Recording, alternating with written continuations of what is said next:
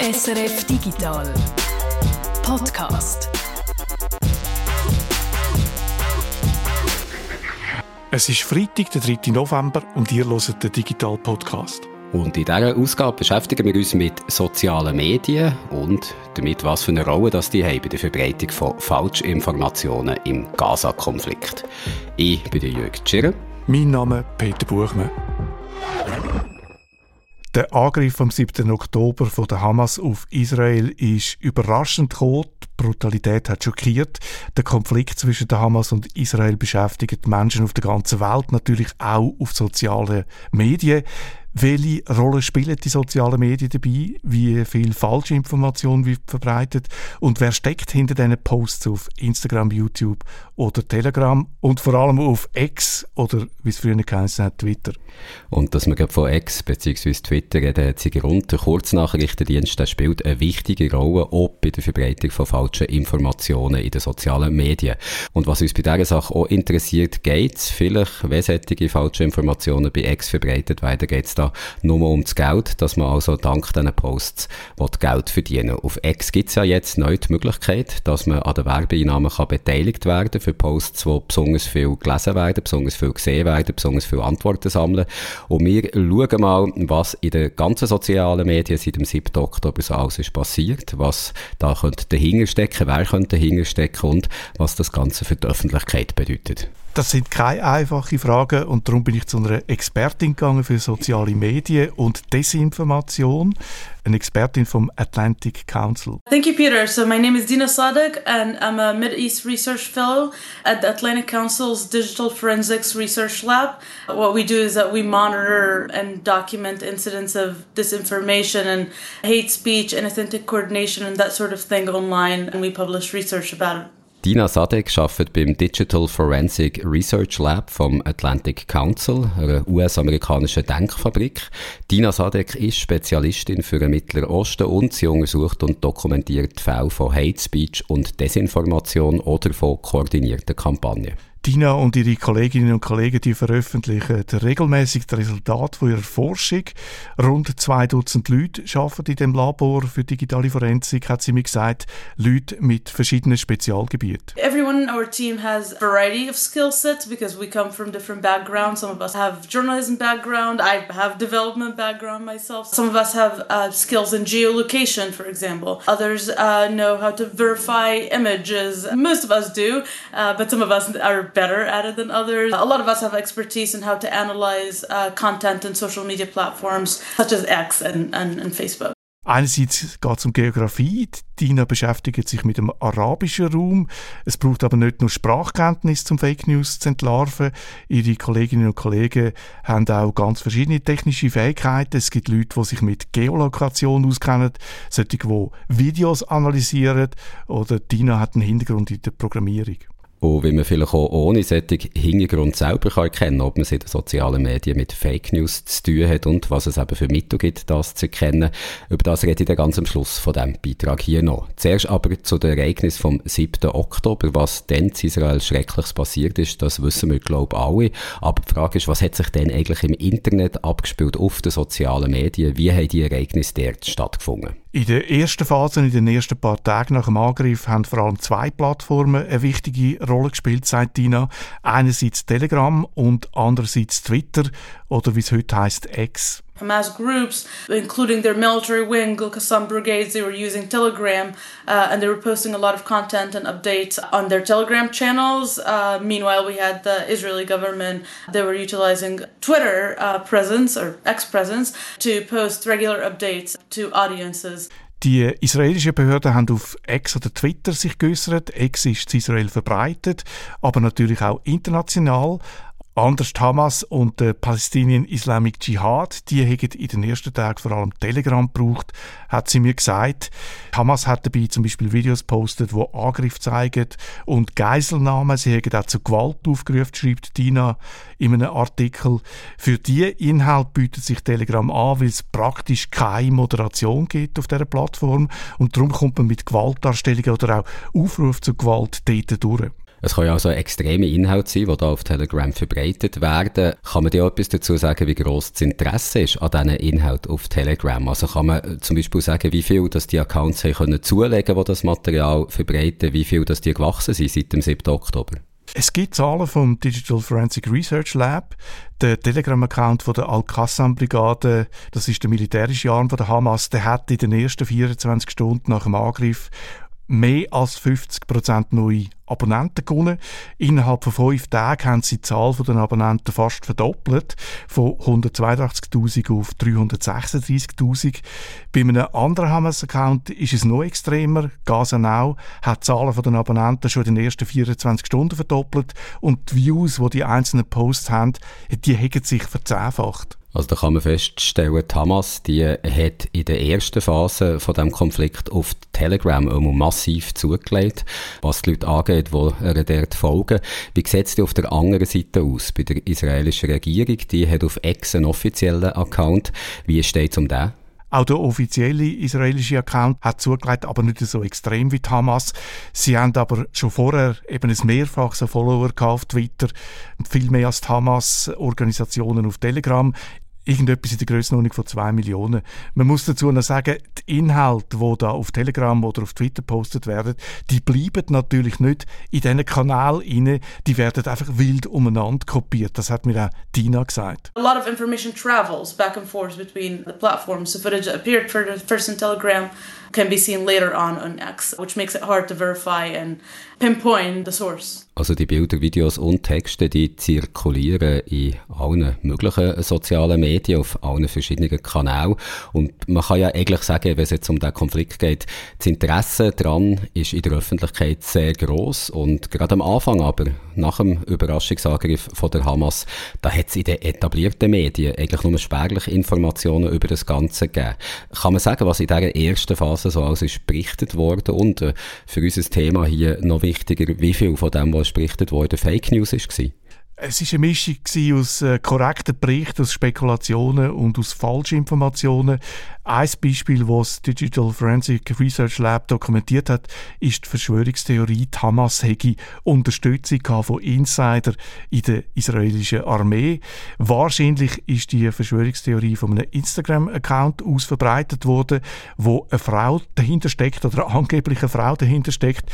Es ist auf jeden Fall eine Frau, die da erzählt, sie hätte in der israelischen Armee dient und sie sagt dann in dem Video, es sei gar nicht möglich, dass die Hamas nur schon so nah an die Grenzen von Israel ankäme, ohne dass man das in der Armee merke.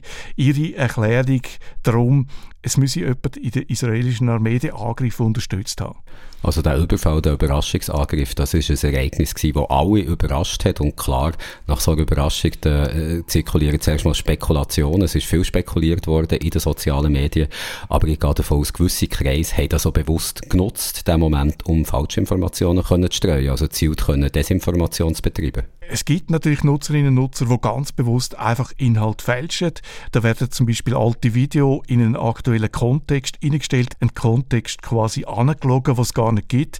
Bekannt ist das Beispiel, glaube ich, von dem Video, wo soll einen Angriff von Israel auf Gaza zeigen. Es ist eine Nachtaufnahme von einer Stadt, wo rot erleuchtet ist, überall Rauch und Feuer auf den Dächern. Es sieht wirklich dramatisch aus. Und das Video, das weiß man heute, das hat nichts mit dem Konflikt zu tun.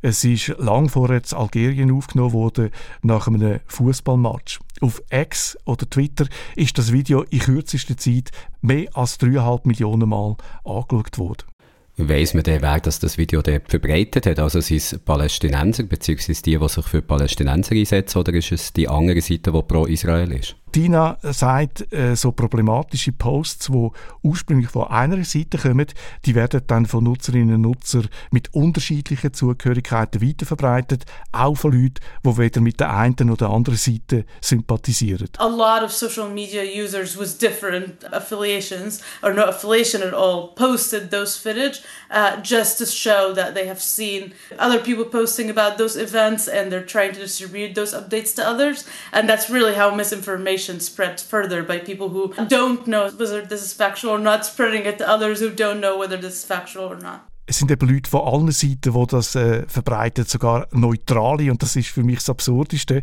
In einem Post schreibt einer zu dem Video, das sei der israelische Vergeltungsschlag, den er offensichtlich unterstützt. Den Eindruck hat man, wenn man seine anderen Posts anschaut. Er schreibt dann noch unten an Bravo.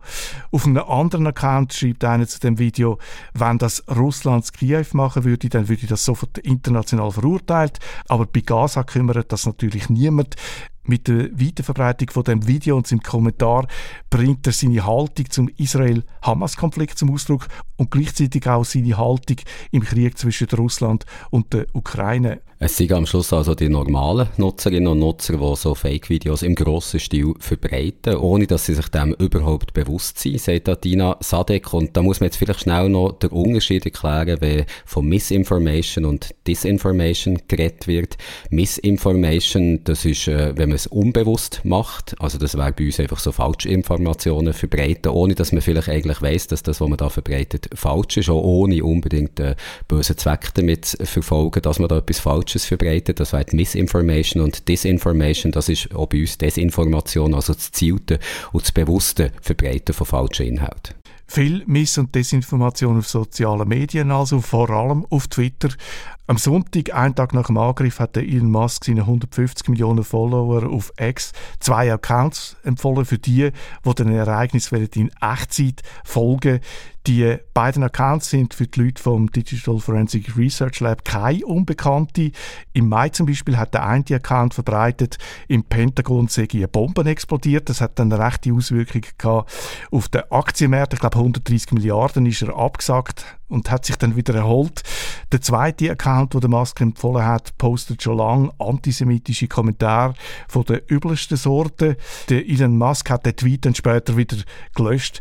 Für die Spezialistinnen und Spezialisten im Digital Forensic Research Lab ist eben schon lange klar gewesen, dass die einen Account ständig falsche Informationen verbreitet oder Informationen, wo man nicht kann überprüfen kann. Vielleicht geht es einfach auch nur darum, Geld zu verdienen. Mit einem Ex-Twitter-Account kann man ja seit neuerem, du hast es vorhin gesagt, Geld verdienen. Wie das genau geht, das hast du dir genauer angeschaut. Ja, und wir haben es ja vorhin auch schon gehört, Beobachterinnen und Beobachter sagen, sie haben noch nie so viel äh, Desinformation, so viel Fake News in den sozialen Medien gesehen wie im Moment. In allen sozialen Medien, das haben wir auch schon gesehen, also Facebook ebenso wie Instagram, TikTok und so weiter, aber vor allem eben auch bei X, wo früher Twitter hat geheissen.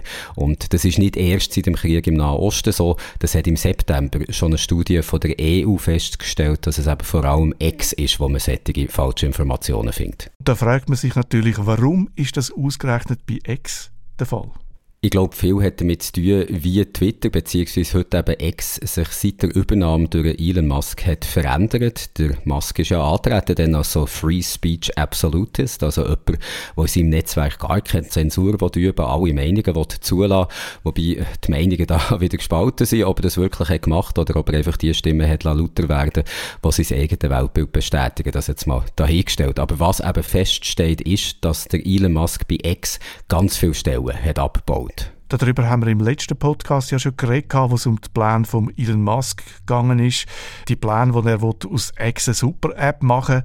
Also wenn ich das noch richtig im Kopf habe, arbeiten da heute noch um die 1500 Leute. Das ist genau richtig, ja. Und im Vergleich vor der Übernahme sind es noch 7500 gewesen. Und unter denen, die haben müssen gehen, sind eben auch sehr viele Leute, die sich mit Moderation und Sicherheit bei Twitter, also heute Ex, beschäftigen. So hat zum Beispiel die Chefin vom entsprechenden Team gekündigt. Trust and Safety heißt das Team. Und das wird seitdem, seit dem Juni vom Elon Musk und der CEO von Ex, der Linda Jaccarino, geführt. In einem also en passant neben der anderen anderen Aufgaben, die sie auch noch zu bewältigen haben. Also bei X, da werden zwar immer noch Inhalte moderiert und X tut auch Inhalte löschen, wenn sie klar gegen die Richtlinien verstoßen, aber die Moderation und auch das Löschen, das passiert in viel kleinerem Ausmaß als auf anderen Plattformen. Jetzt können ja soziale Medien nicht einfach machen, was sie wollen. Es gibt gewisse Richtlinien. Die EU zum Beispiel, die macht Plattformen Vorschriften, wie sie müssen gegen Desinformation vorgehen Ja, das ist der Digital Service Act, der seit genau einem Jahr kann angewendet werden kann, wo das regelt, der DSA. Und die EU hat genau wegen darum Ex jetzt gewarnt, dass Plattform wird Desinformation, Falschinformationen verbreiten und mit dem eben gegen EU-Richtlinien verstoßen. Und, das haben sie auch gesagt, äh, Ex könnte wegen darum mit einer Summe von bis zu 6% vom jährlichen Umsatz büßt werden. Jetzt haben wir ja schon gesagt, dass es vielleicht den einen Leuten, die auf Ex so Falschinformationen verbreitet, darum geht, einfach Geld zu verdienen und dass der Elon Musk das mit bestimmten Neuerungen bei X sogar noch einfacher gemacht hat. Was kannst du zu dem sagen? Es gibt einfach bestimmte neue Mechanismen, die der Elon Musk nach der Übernahme hat eingeführt, die es leichter machen, bei X falsche Informationen zu verbreiten. Und vielleicht hat er sogar noch zusätzliche Anreize gesetzt, warum man das möchte machen. Also leichter ist es geworden, solche Inhalte zu verbreiten, weil du dir das weiße Häkchen auf blauem Grund heute kannst kaufen. Das kostet 8 Dollar im Monat, wenn du so eins möchtest haben. Früher hast du den Blue Check, hast das nur bekommen, wenn du eine vertrauenswürdige Quelle bist. Also für ein Konto, das klar ist, zum Ende, wer dahinter steht, steht und ein Konto, das von öffentlichem Interesse ist. Also hast du eigentlich so ein bisschen gewusst, aha, so jemandem kann ich mehr oder weniger vertrauen. Heute bedeutet es einfach nur noch, dass du 8 Dollar für dein Abo zahlst, aber nicht unbedingt, dass du eine vertrauenswürdige Quelle bist. Dafür bekommst du mit dem Abo neue Möglichkeiten. Zum Beispiel kannst du viel längere Posts schreiben, 25.000 Zeichen statt nur 280. Kannst schon längere Videos hochladen, die können bis zu drei Stunden lang sein unter Umständen. Und, das ist besonders wichtig, deine Posts und Antworten, die werden auch prominenter angezeigt. Und wie verdiene ich jetzt Geld mit dem? Weil du mit so einem Abo unter gewissen Bedingungen an den Werbeeinnahmen von X beteiligt wirst, also an dem, was X mit der Werbung verdient, wo unter deinen Posts angezeigt wird. Genau gesagt, kannst du es dann, wenn deine Posts in den letzten drei Monaten mindestens 5 Millionen Mal gesehen worden, von Menschen, nicht von Bots, und wenn du mindestens 500 Follower hast. Und auch das noch eine Auflage, wenn die Plattform mit der Werbung, die in der Antwort auf die Post eben angezeigt werden, wenn die mit dem mindestens 50 Dollar hat verdient, wirst du an dem beteiligt indische Fact-Checker von der Plattform Boom, die sind zum Schluss gekommen, dass äh, die Abschaffung von dem Häkli, so wie es früher war, wo, man, wo eben Twitter wirklich überprüft hat, wer da dahinter steckt, der Übergang, dass man das sich jetzt einfach nur kaufen kann, dass das zu einer richtigen Fake-News-Lawine geführt hat. Ja, das kann man sicher sagen. Also das ist das eine, wo X viel anfälliger hat gemacht, eine Plattform für Fake News zu werden, dass man das Häkchen heute eben kaufen kann und äh, vielleicht das Gefühl hat, das ist eine vertrauenswürdige Quelle, auch wenn es überhaupt keine ist. Und das andere ist eben, dass du heute mit deinen Posts kannst Geld verdienen Und wenn du das willst, dann musst du natürlich schauen, dass deine Posts möglichst viele Reaktionen haben, also dass sie möglichst viele Antworten generieren, die dann auch Werbung angezeigt werden. Und das erreichst du in der Regel nicht unbedingt mit sachlichen korrekter, vielleicht ein bisschen langweiliger Information, sondern mit reisserischen Texten, emotionalen Bildern und Videos. Und du erreichst es so, indem du möglichst viel postest, also ständig wieder mit etwas Neuem kommst, in der Hoffnung, dass du dann mit dem wieder kannst verdienen. Also das ist ein ziemlicher Anreiz, um mal etwas zu posten, was vielleicht nicht unbedingt stimmt oder wo du nicht unbedingt hast geprüft, ob das stimmt. Und das kann man jetzt eben bei den aktuellen Beispielen sehen. Also der Krieg in der Ukraine wäre das aber eben vor allem auch der Krieg in Nahost. Da siehst du, dass falsch Falschinformationen bei X in erster Linie von diesen Konten verbreitet werden, die eben so ein Abo haben, die 8 Dollar Dollar im Monat für einen Blutcheck zahlen. Das haben zum Beispiel Investigativjournalistinnen und Journalisten festgestellt, die für das Recherchenetzwerk Bellingcat arbeiten. Und eine Untersuchung von NewsGuard ist zu dem Schluss gekommen, dass es ein Unternehmen, ist, das die Zuverlässigkeit, die Vertrauenswürdigkeit von News bewertet. Und diese Untersuchung sagt, dass Leute, die für ein Abo bei X zahlen, 74% der am meisten verbreiteten falschen Behauptungen über den Krieg im Nahen Osten haben verbreitet. Das sind insgesamt 10 stetig falsche Narrative gewesen, die sie da haben können zählen Zum Beispiel, dass die Ukraine der Hamas Waffen verkauft oder dass die Hamas hochrangige israelische Persönlichkeiten können gefangen nehmen Aber wie sehen das die Spezialisten, die Spezialistinnen vom Digital Forensics Lab, wo du mit ihnen hast geredet, Peter? Also gehen die auch davon aus, dass es bei gewissen Accounts, gerade bei denen bei X, eben gar nicht primär darum geht, falsche Informationen zu verbreiten, sondern einfach nur mit diesen Posts möglichst viel Geld können zu verdienen? Dina war sehr zurückhaltend, weil es offenbar sehr schwierig ist, um das nachzuweisen, was die Motivation ist hinter einem Account. Aber sie sagt, es ist natürlich klar, dass es Leute gibt, die Geld verdienen auf den sozialen Medien, wenn sie die Möglichkeit einfach überkommen. Any platforms, once you monetize it, um, incentivize utilizing that platform and monetize that use people will be drawn to uh, to participate uh, by posting more content.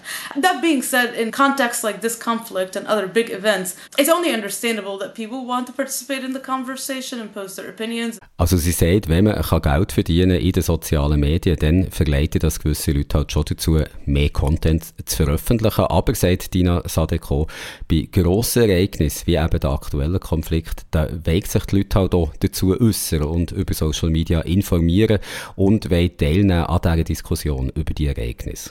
Und es ist eben nicht einfach aufgrund von sozialen Medien, Posts auf sozialen Medien, auf die Motivation können schliessen, warum das jemand macht. Geht es um Diskussion oder geht es um Einfluss oder geht es nur darum, den eigenen Kanal zu pushen und möglichst viele Leute zu erreichen. Ein Beispiel aus einem Artikel von der Dina zeigt das. Sie hat einen indischen Twitter-Account beobachtet, wo vor dem 7. Oktober ein Sportkanal war mit Informationen zu Cricket, quasi zum äh, indischen National Nationalsport, den die Engländer hinterlassen haben. Nach dem 7. Oktober, nach dem Terrorangriff, hat der Kanal dann plötzlich angefangen, Inhalt zum Konflikt zu posten, ohne dass jetzt so klar würde, auf welcher Seite der Account steht. Und jetzt, drei Wochen später, habe ich nochmal geschaut, da berichtet sie jetzt wieder viel mehr über Sport. Und hat man also, hat Dina vielleicht eine Ahnung, warum das die das gemacht haben? Es ist eben nur schon schwierig herauszufinden, wer hinter einem Account wirklich steckt. Sagt sie, man kann auch nicht so einfach überprüfen, von wo aus das ein Account tatsächlich betrieben wird. Verdächtig ist es, wenn vor dem 7. Oktober nie über Palästina oder Israel postet worden ist. Und da fragt man sich natürlich dann schon, warum machen die das dann plötzlich von einem Tag auf den anderen? Sie und ihre Kolleginnen und Kollegen, die beobachten verschiedene Accounts genau und sie versuchen auch herauszufinden, welche Accounts miteinander in Verbindung stehen stehen, welche Accounts zu einem Netzwerk gehören oder vom Netzwerk gesteuert werden. Fact-Checker von der indischen Journalismusplattform Boom, die haben 25 Ex-Twitter-Accounts gefunden, wo auf ähnliche Art falsche oder hetzerische Informationen zum Konflikt verbreitet und wahrscheinlich zu einem Netzwerk gehören oder von einem Netzwerk gesteuert werden. Und wie haben die Journalisten von der Plattform Boom das herausgefunden? Also wie haben die gemerkt, dass das eben Accounts sind, die zu einem Netzwerk gehören und zielt falsche Informationen verbreiten? Ein Hinweis ist zum Beispiel, wenn zwei Accounts immer wieder identische oder fast identische Inhalte praktisch zur gleichen Zeit posten, im Abstand von einer Minute oder noch schneller hintereinander, dann ist es offensichtlich, dass die auf irgendeine Kreuzart miteinander verbunden sind. Also das ist schon mal ein Hinweis darauf, wo ihm stutzig machen dass die Information vielleicht nicht ganz super, nicht ganz richtig könnte sein, wie wir es sonst noch könnte kennen, da kommen wir dann noch dazu. Aber fassen wir doch jetzt zuerst mal zusammen, was wir bis jetzt gehört haben, was wir äh, gehört haben darüber eben wie nach dem 7. Oktober in den sozialen Medien über den Krieg in Nahosten ist berichtet worden. Der Angriff ist überraschend gekommen, den Hamas auf Israel hat ausgeführt und äh, entsprechend groß ist der Bedarf nach Information gewesen, weil es halt ganz unvorbereitet ist gewesen. und weil es ganz unvorbereitet ist gewesen, hat er so einen sehr grossen Nährboden gelegt für Spekulationen. Und bestimmte Akteure haben probiert mit bösartigen Methoden die öffentliche Meinung zu beeinflussen. Es gibt Akteure, die aber auch einfach auf diese Wellen aufgesprungen sind, wo sie vielleicht haben Aufmerksamkeit wollen oder wo sie mit ihren Posts haben wollen Geld verdienen, wo man bei X ja kann X und Telegram aber auch haben eine wichtige Rolle gespielt. Bei beiden sozialen Netzwerken ist die Moderation viel schwächer als bei anderen grossen Plattformen. Bei Telegram kann man sagen, existiert eigentlich fast gar keine Moderation. Und, das hat man auch gesehen, die Inhalte, die bei Telegram, die bei X vielleicht sind zuerst gepostet wurden, die haben aber nicht den Weg in andere Netzwerke gefunden. Also überall hat man so ein bisschen Reposts gefunden, was in anderen einzelnen Netzwerken ist zuerst aufgekommen. Also es ist auch so ein bisschen hin und her kopiert worden. Inhalte werden hin und her kopiert zwischen den verschiedenen Netzwerken. Das sollte man im Hinterkopf behalten, wenn man jetzt schaut, wie man sich quasi vor Falschinformation kann schützen kann. Und das hast du dir genauer angeschaut, Jürg, was es für Möglichkeiten gibt, zum Falschinformationen aufdecken. Da habe ich gerade am Anfang eine Frage zu X.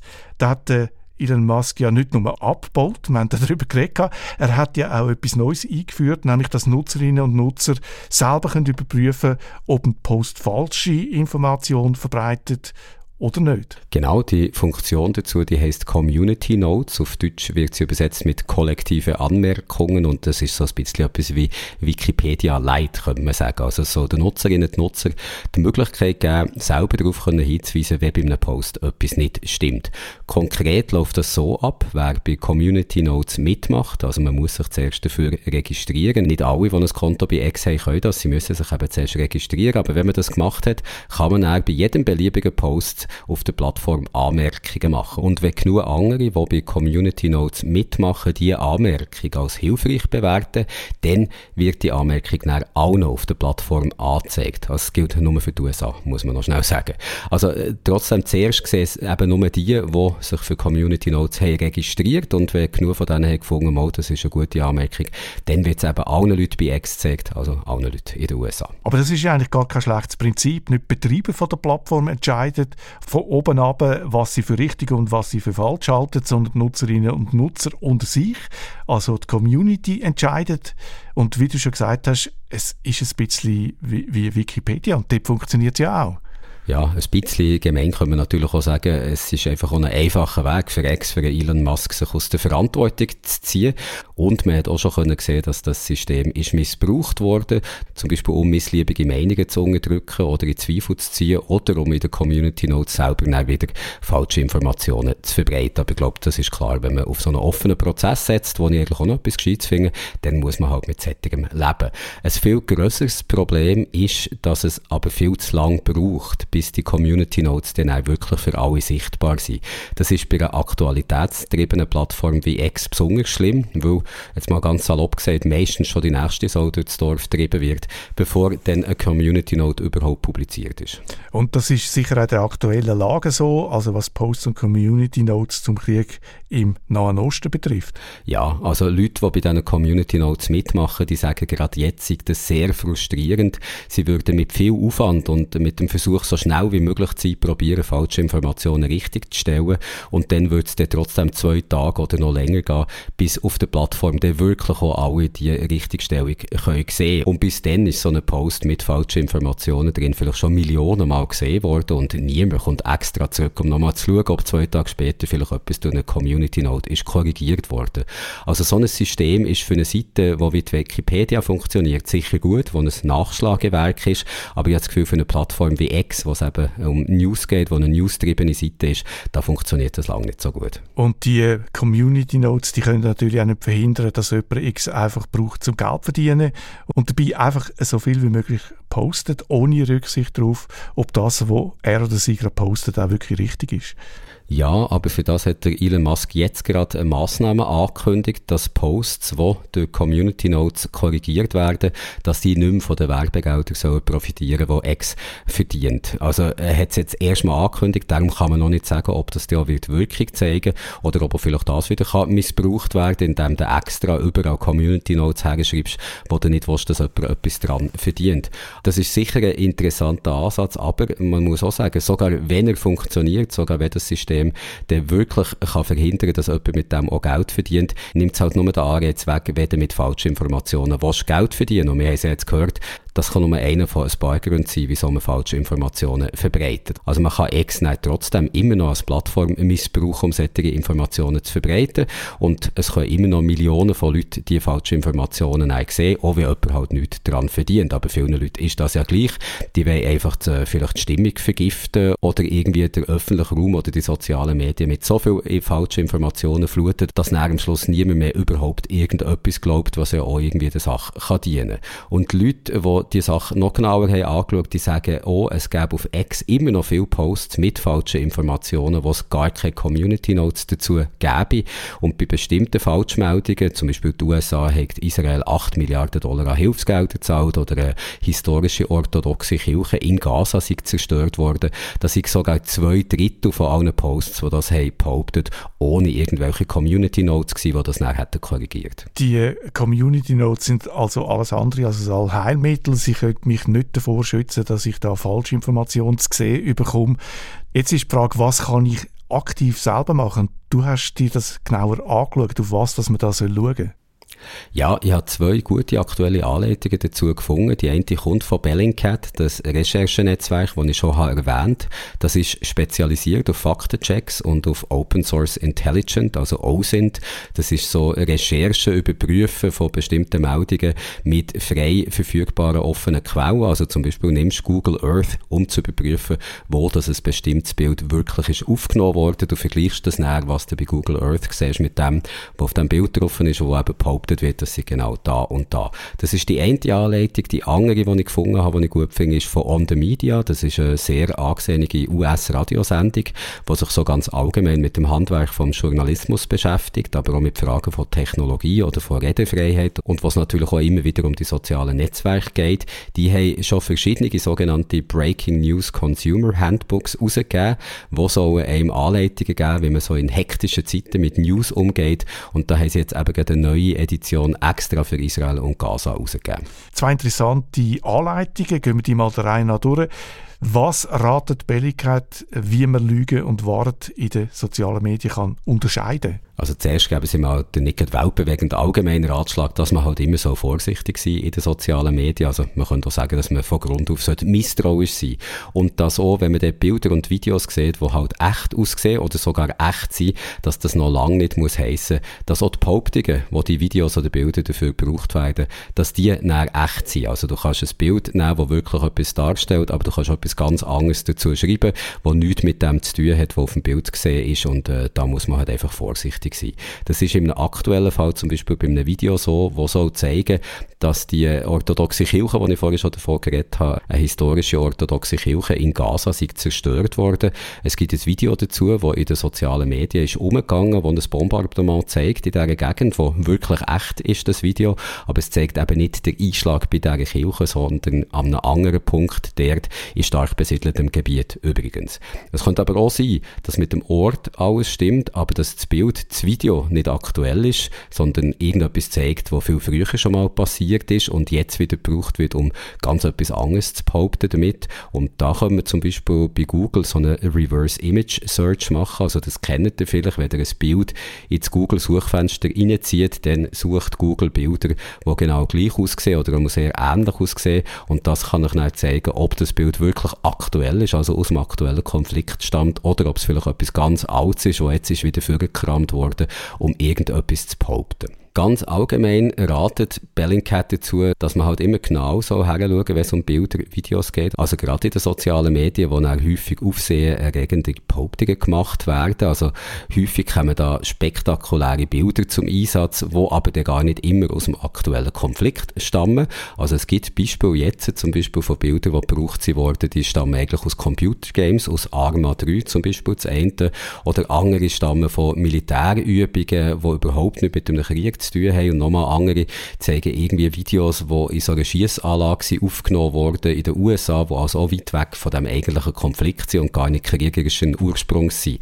Also häufig kommen eben so spektakulär aussehende Bilder zum Einsatz, wo aber echt können sein aber nicht eben mit dem eigentlichen Konflikt zu tun haben. Und da könnte es helfen, solche Bilder genau anzuschauen, zu schauen, ob man vielleicht irgendeine Beschriftung irgendwo sehen oder andere Zeichen, die darauf hindeuten können, dass die nicht von dem Ort sind, wo behauptet wird, dass sie von dort sind. Also erstens mal grundsätzlich misstrauisch sein und zweitens bei allen Bildern und Videos genau anschauen, was kann man sonst noch machen? Ja, etwas, was man daran denken ist, dass seriöse Berichterstatter ihre Quellen immer explizit nennen, also dass sie immer sagen, woher dass sie ihr Material haben. Darum sollte man da misstrauisch sein, wenn so etwas bei einem Bild oder einem Video fehlt. Also wenn das einfach gezeigt wird, ab Mechanik, woher dass die Person, die das postet, das eigentlich hat. Und da könnte ich vielleicht nahtlos übergehen zu der zweiten guten Anleitung, die ich gefunden habe, im Breaking News Consumer Handbook, wo eben On The Media zum aktuellen Krieg im Nahen Osten hat rausgegeben. Ein wichtiger Tipp der ist nämlich, dass man keinem Screenshot sollte trauen, wo man in den Social Media zum Konflikt sieht. Auch wenn da vielleicht irgendwo ein Logo oder ein Urheber so in eine Ecke ist reingemacht worden, weil bei einer vertrauenswürdigen Quelle solltest du immer auch den Link zum Original sehen. Also wenn du in den sozialen Medien irgendein Bild siehst, sollte der Link sein, wo du das Original siehst von diesem Bild, damit du auch kannst sehen, in welchem Kontext das, das erschienen ist. Also wenn auf so einem Bild BBC oder ZDF im Ecken oben steht, dann heisst das noch lange nicht, dass es von dort kommt. Das schaffe ich mit meinen Photoshop-Skills, das noch so herzubringen, dass es echt aussieht, ja. Gibt es Warnsignal, irgendetwas, wo man schnell merkt, dass da etwas fishy ist? Ja, und der Media zählt da vier so Hinweise auf, so Red Flags, wo darauf hinweisen dass mit einem bestimmten Inhalt in den sozialen Medien oder sogar mit einem bestimmten Konto etwas nicht in Ordnung ist. Vier Punkte also. Der erste ist, wenn so jemand ganz schnell ganz, ganz viel immer postet. Weil da kannst du schon mal davon ausgehen, dass der oder die nicht immer sich Zeit hat genommen, zu überprüfen, ob das auch wirklich stimmt, was da postet wird. Und wir kennen das selber, es passiert viel in der Welt, aber wenn man wirklich seriös etwas weiterverbreiten dann braucht es seine Zeit, dann kannst du nicht im Minutentakt neue Sachen posten und ja sicher sein, dass das immer stimmt. Das wäre der erste Punkt. Der zweite Punkt ist, wo du ein bisschen stutzig werden, ist, wenn die Inhalte, die du siehst, oder wenn die Quelle die Inhalte immer sehr emotional aufladen. Also wenn sich jemand gar nicht darum bemüht, da objektiv zu bleiben, dann sollte er schon mal Warnleuchten anfangen blinken. Der dritte Punkt ist, wenn in einem Post steht, er würde etwas aus irgendeiner anderen seriösen Quelle zusammenfassen, also eine Quelle wie zum Beispiel äh, angesehene Newsorganisation, wo man weiß, dass die viel Wert darauf legen, Nachrichten zu überprüfen, Fact-Checking zu machen. Und wenn du dann in den sozialen Medien so eine Zusammenfassung siehst in einem Post, was dort drin steht, aber es hat keinen Link zum Original, dann ist das wirklich sehr, sehr fishy, weil die könnte ja irgendetwas behaupten und das nach einer vertrauenswürdigen Quelle zuschreiben und dann von diesem Vertrauen selber können profitieren. Das wäre der dritte Punkt und schließlich noch der vierte, wenn bei einem Post immer steht oder wenn sehr viel steht bei einer Quelle, hey, das sind Breaking News, dann müsst ihr schon aufmerksam werden, wo eigentlich keine Quelle schafft. Sie kurze Zeit immer wieder mit Breaking News am Start zu sein. Auch da, das braucht seine Zeit, das braucht ein bisschen Glück und wenn jemand immer wieder sagt, hat jetzt Breaking News, dann kannst du davon ausgehen, dass da vielleicht nicht ganz alles mit rechten Dingen zugeht. Jetzt hört man ja immer wieder, dass KI das perfekte Werkzeug ist, um Fake News im grossen Stil zu verbreiten. Gibt es da auch Ratschläge? Also ich hätte im aktuellen Konflikt eigentlich noch von keinem Fall gehört, wo das wirklich ein Problem wäre gewesen. Also immer nicht, dass die Leute wären darauf reingefallen oder mehr Leute wären darauf reingefallen, als sie bei so herkömmlichen Versuchen reingefallen, Fake News zu verbreiten. Da braucht man ja nicht KI, da kann man ja Photoshop nehmen. Aber klar, so KI-Bildgeneratoren, die haben es natürlich möglich gemacht, dass jeder, jede mit einfachen Mitteln so Fake-Bilder kann erstellen Aber auch da gilt, wie überall, einfach kritisch sein und genau heranschauen bei diesen Bildern. Also vielleicht wirklich mal genau hinschauen, hat da irgendeine von den Personen, vielleicht auch eine im Hintergrund, sechs Finger an ihren Hang oder ist sonst irgendetwas im Hintergrund komisch, also kann von der Geometrie oder der Physik her gar nicht stimmen, äh, tun da so Sachen ineinander reinwachsen oder hat es irgendwie Zeugs, was es gar nicht kann geben. Das sollte schon mal eine Stutzung machen und dann können wir das auch noch überprüfen. Es gibt zum Beispiel die Webseite AI or not, also wirklich, wie man sagt, AI or not.com, wo man solche Bilder kann überprüfen kann. Das funktioniert gut, wenn es das Originalbild ist, aber wenn das Bild ist komprimiert worden, also kleiner gerechnet worden, dann ist das nicht besonders zuverlässig und gerade in den sozialen Medien hat man es halt viel mit komprimierten Bildern zu tun. Es ist wichtig, dass man auf sozialen Medien kritisch bleibt. Bei dem aktuellen Konflikt sind aber die allermeisten wahrscheinlich überfordert. Ein Tag nach dem Angriff hat Elon Musk ja zwei Quellen empfohlen in einem Tweet für die, die wollen, äh, dem Konflikt in Echtzeit folgen. Problematisch sind nicht nur die beiden Quellen gewesen. Problematisch finde ich auch ist die ganze Vorstellung, man könne dem Konflikt über soziale Medien in Echtzeit folgen. Wie schwierig dass die Interpretation von Nachrichten in den sozialen Medien auch für Profis kann sein, das zeigt das Beispiel von dieser Explosion bei einem Spital im Gazastreifen. Die etablierten Medien, die haben BBC zum Beispiel oder die New York Times, die haben zuerst berichtet, dass es laut Hamas mindestens 500 Tote gegeben in diesem Spital nach einem Luftangriff der Israelis. Im Tagesgespräch auf SRF 1 vom 25. Oktober hat Susanne Brunner erzählt, wieso es unglaublich schwierig ist, so einen Vorfall richtig einzuordnen, einfach nur aufgrund von Nachrichten in den sozialen Medien. Susanne Brunner ist viele Jahre lang Nahostkorrespondentin von Radio SRF und heute leitet sie die Auslandredaktion. Eine Schlagzeile wie Hamas meldet, muss ich jetzt sagen, würde ich jetzt nie machen, weil Hamas ist für mich keine journalistische Quelle. Da braucht es also schon andere Quellen. Aber gleichzeitig hat die israelische Armee auch eine Geschichte, dass sie immer zuerst ein Video veröffentlicht, wo irgendetwas zeigt, nachher wird, ähm, kommt aus, dass äh, das Video falsch interpretiert oder ein falsches Video äh, war. Also muss man das auch genauer ähm, anschauen. Und das Video basiert jetzt, oder die Interpretation basiert auf zwei Licht Blitz am Himmel Israel hat gesagt, das sind die Lichter von einer fehlgeleiteten Hamas-Rakete. Diverse Medienuntersuchungen haben gesagt, nein, die Lichtblitze haben eigentlich gar nichts mit der Explosion vor dem Spital zu tun. Die Einschlaglöcher deuten eher auf Einschlaglöcher von der Hamas hin. Und der Stand jetzt ist nicht klar, ob es die Hamas oder die israelische oder die israelische Armee war. Es gibt auch Widersprüche, aus welcher Richtung das Spital getroffen worden ist. Also glaubhafte Widersprüche oder dass äh, die Richtung, die Israel äh, gesagt hat, dass die nicht stimmt. Es fehlen auch Trümmerteile von Raketen und Bomben, die mehr Hinweise könnten geben Und dann gibt es auch Hinweise auf soziale Medien. Zum Beispiel Hamas hat postet auf Tele äh, Telegram genau zu dieser Zeit, sie haben Raketen Richtung Israel geschossen. Was, und dann hat sie sofort demontiert, dass der Post und die Zeit übereinstimmen. Und dann hat jemand für den Premier Netanyahu postet, Israel hat eine Terrorbasis im Spital getroffen und der Tweet gelöscht worden. Also man merkt, dass auch bei den Verantwortlichen klar, nicht klar ist oder was wenn sie genau kommunizieren. Man will Propaganda machen im Sinne von, ja, wo wir haben eine Terrorbasis äh, getroffen. Danach merkt man, ups, es ist ein Spital, es hat vielleicht hunderte von Toten gegeben, wobei auch das ist in Frage gestellt, wie viele Tote dass es genau gegeben hat, ist auch unklar. Also man hat gehört, auf den sozialen Medien, da findet man zu solchen Ereignissen häufig total verworrene Geschichten, die sich auch ständig noch ändern. Es ist also ganz schwierig, überhaupt die Übersicht zu haben. Und was den meisten Nutzerinnen und Nutzer bei uns in den sozialen Medien halt fehlt, ist das Hintergrundwissen über die Orte, wo diese Sachen passieren. Also man kennt die Gegend nicht, man ist selber noch nie dort gewesen. Das ist bei Korrespondentinnen und Korrespondenten natürlich ganz anders. Die haben jahrelang dort gelebt, die wissen aus eigener Erfahrung auch vielleicht, wie ein bombardiertes Haus aussieht. Und darum finde ich es jetzt wirklich eine schlechte Idee von Elon Musk, wenn er sagt, man soll dem Konflikt doch auf X in Echtzeit folgen oder auch in anderen sozialen Medien in Echtzeit dabei ist.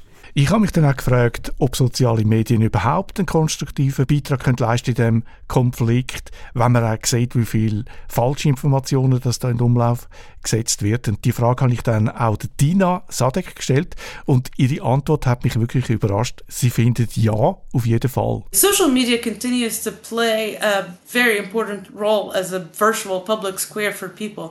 I think you can document a lot of events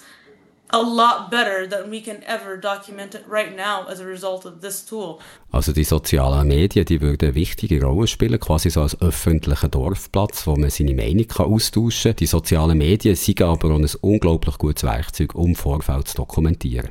Sonst macht das ja im Moment praktisch niemand, weil nur ganz wenig etablierte Medien aus Gaza berichten. There's not a lot of media institutions that are able to report from Gaza, so you're getting a lot of footage from average citizens.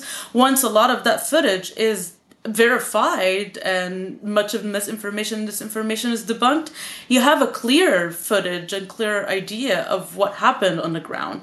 Das funktioniert natürlich nur, wenn falsche Information vorher entlarvt worden ist.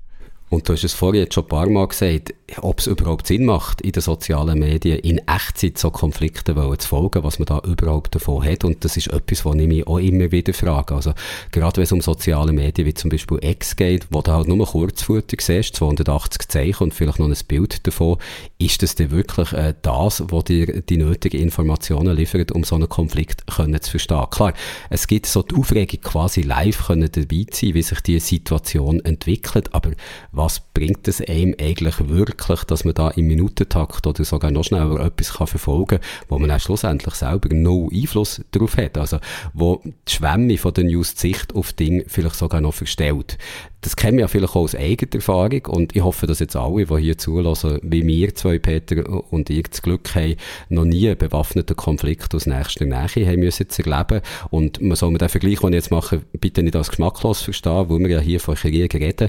Aber vielleicht kennen wir das selber, wenn man schon irgendwo mal ist wo eben ganz, ganz viel ganz schnell passiert, wo ein Gewusel ist, äh, bei einer Sportveranstaltung, vielleicht bei einem Konzert oder einer grossen Messe oder so, dann ist es schwierig, dort mitzubekommen, was eigentlich überhaupt passiert, wenn man mit drin ist im Gewühl. Weil einfach alles viel zu schnell geht, weil viel zu schnell auf einem zukommt und als Beobachter, als Beobachterin aus der Ferne, wo das vielleicht über die Medien oder erst am nächsten Tag noch etwas darüber liest, dann hat man es halt viel leichter, das Ganze in Ruhe können zu verarbeiten und weiss, glaube ich, am Schluss fast mehr, was passiert ist, als wenn man wirklich dort war. Und so kommt es mir ein bisschen vor, wenn man so eine Krisensituation live in den sozialen Medien verfolgen will, wenn man sich dort so ins Getümmel reinstürzen will, verliert man wirklich sehr schnell den Überblick. Und es ist doch leichter, wenn man ein bisschen Abstand hat und vielleicht in aller Ruhe eine Zusammenfassung vom ganzen List oder lost, sei es in einem Blogpost oder vielleicht auch als Podcast, dann weiß man vielleicht gerade nicht sofort im Moment, was wieder passiert ist, aber wie gesagt, was bringt es einem eigentlich, dass in Echtzeit dabei zu sein, in einem Konflikt, wo man selber gar nicht involviert ist? Noch extremer als die 280 Zeichen, wo man immerhin noch muss lesen auf Twitter. Dunkelt mich zum Beispiel Instagram, wo man nur noch in Sekundentakt äh, Bilder wegwischt, wo einfach eine emotionale Wirkung haben, wo ganz kurz etwas vermittelt, was dann vielleicht nicht einmal stimmt. Darum jetzt ganz am Schluss doch noch ein letzter Tipp, den ich im Breaking News Consumers Handbook von On The Media habe gefunden und ich denke, das ist vielleicht fast der wichtigste Tipp, was uns alle angeht, dass man nämlich gut so darüber nachdenken, bevor man selber etwas weiter verbreitet, irgendeinen Post in den sozialen Medien shared, wo ich glaube, das haben wir jetzt gelernt. Es gibt da viel Blödsinn, es gibt viel Falsch und Desinformation und da muss man selber nicht unbedingt auch noch mehr Dreck auf den Haufen leeren, wenn ich das mal so darf sagen.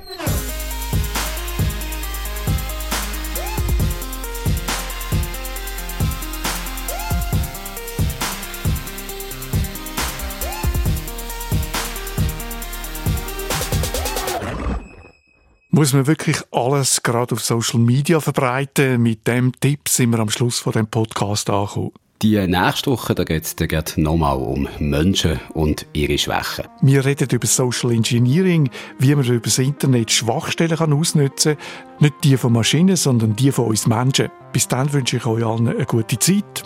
Adi miteinander. Merci fürs Zuhören. Tschüss zusammen, bis zum nächsten Mal.